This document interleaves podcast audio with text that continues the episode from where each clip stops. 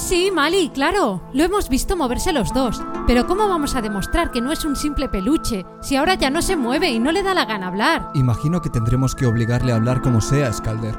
¿Un expediente Z que podemos resolver? No podemos dejarlo pasar así. De acuerdo. ¡Ah! ¿Qué es esa luz? ¡Nos abducen! ¡Mali, no te separes! Niños, a cenar. ¡Pape! Has llegado al templo del sensei del cantante. El podcast para cantantes y profesionales de la voz de Vox Vocal Studio. Potencia. Resistencia. Notas agudas. Notas graves. Control. Equilibrio vocal. Soy Esther Justel. Yo soy Carlos Campaña. Si quieres saber más sobre la voz, visita nuestro blog en vtvs.es barra blog. Uf, vaya pila de papeles. Y es que por aquí tenemos muchos casos en los que estamos trabajando actualmente. Casos de personas sin talento nato para cantar, o que piensan que es así, pero que lo están consiguiendo. ¿Cómo es posible? Así que en el episodio de hoy voy a hablarte de algunos casos reales de personas que contra todo pronóstico han visto o están viendo la luz a la hora de controlar su voz. Pero toda historia tiene su principio, así que antes de nada voy a contarte qué me llevó a querer investigar estos casos. El misterioso caso del señor al que no le gustaba cantar. Hace algunos años estaba yo haciendo un curso sobre programación neurolingüística, PNL para los amigos. Por si no la conoces, muy a grandes rasgos, la PNL es un método de comunicación, desarrollo personal y psicoterapia en el que se trabaja en la mejora personal, descubriendo lo que te hace ser como eres. Esto da pie a poder ayudar de la misma manera a los demás y a mejorar las relaciones humanas. El caso es que estábamos haciendo un ejercicio en el que nos poníamos por parejas y teníamos que ahondar en una creencia de la otra persona. Siendo yo profesora de canto, me tocó con un señor al que no le gustaba cantar.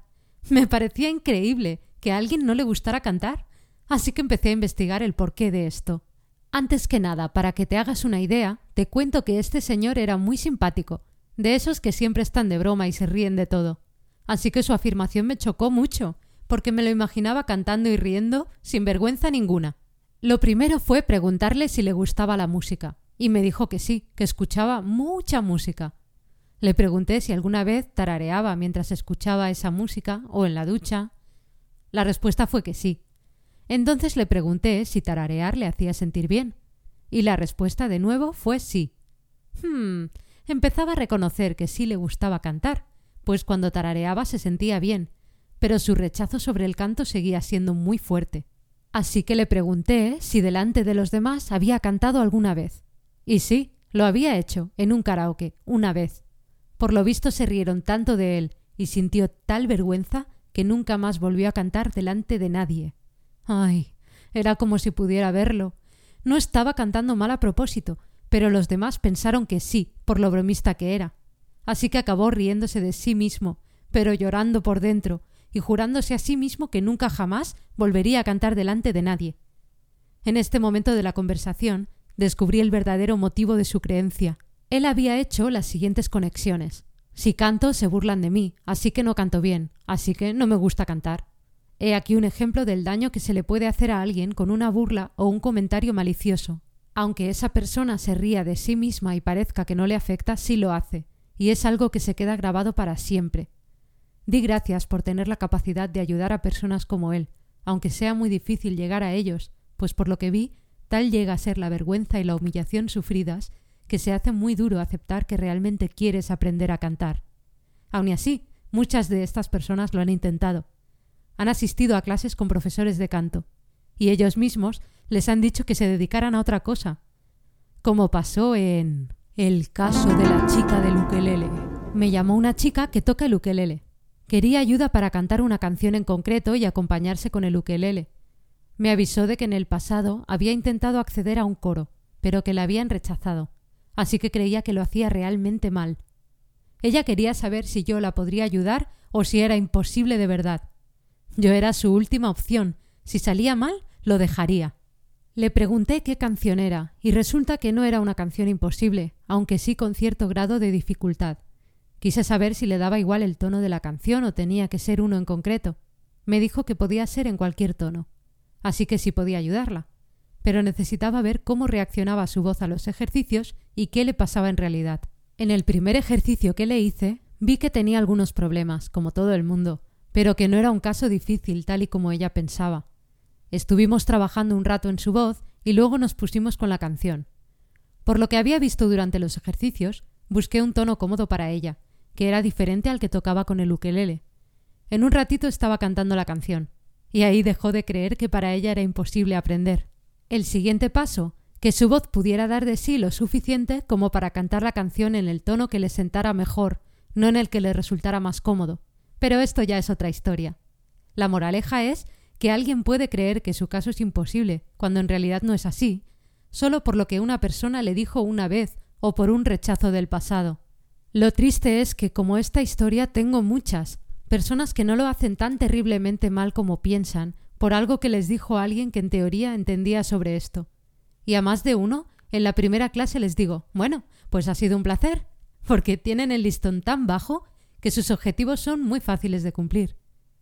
Otros casos son más difíciles y requieren más tiempo, y otros objetivos son demasiado grandes como para conseguirlos en una sesión.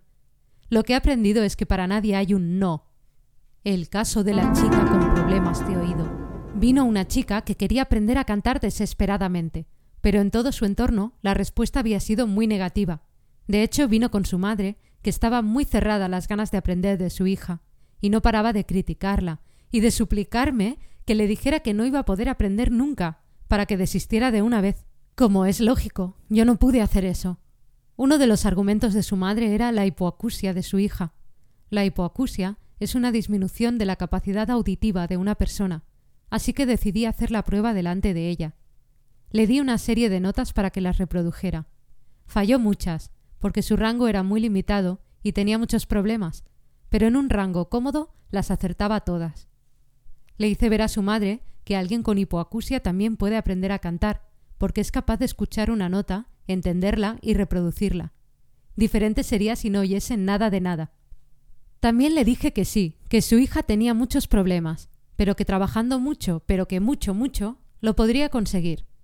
Ella siguió creyendo que su hija no podría aprender, porque se lo había dicho otra profesora, con la que llevaba mucho tiempo dando clases y con la que no había avanzado nada. Pero tras preguntarle a la chica si estaba dispuesta a trabajar de lo lindo y contestar que sí, que a muerte, decidió darle una última oportunidad, cosa que no todos los padres hacen, así que es una chica afortunada después de todo. Después de un año conmigo y de muchísimo esfuerzo por su parte, y me consta que esto es así, empezó a ver la luz. Y sigue trabajando para mejorar, y le queda mucho camino, pero ahora sabe que antes o después lo va a conseguir, contra todo pronóstico, y soportando todo el rechazo de su familia al respecto.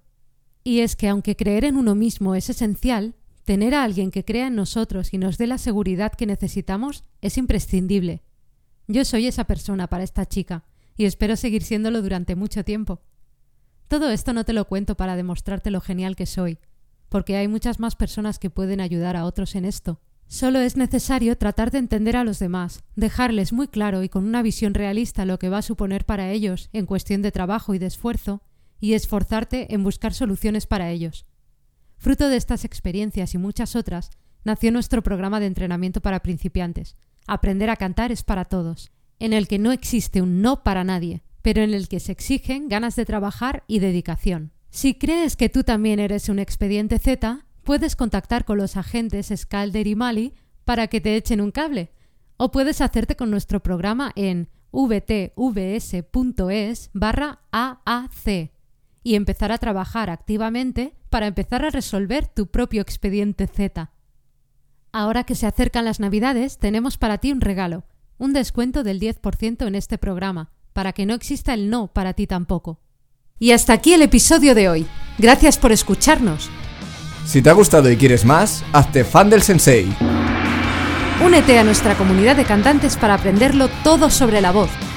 Visita vtvs.es barra sensei-fan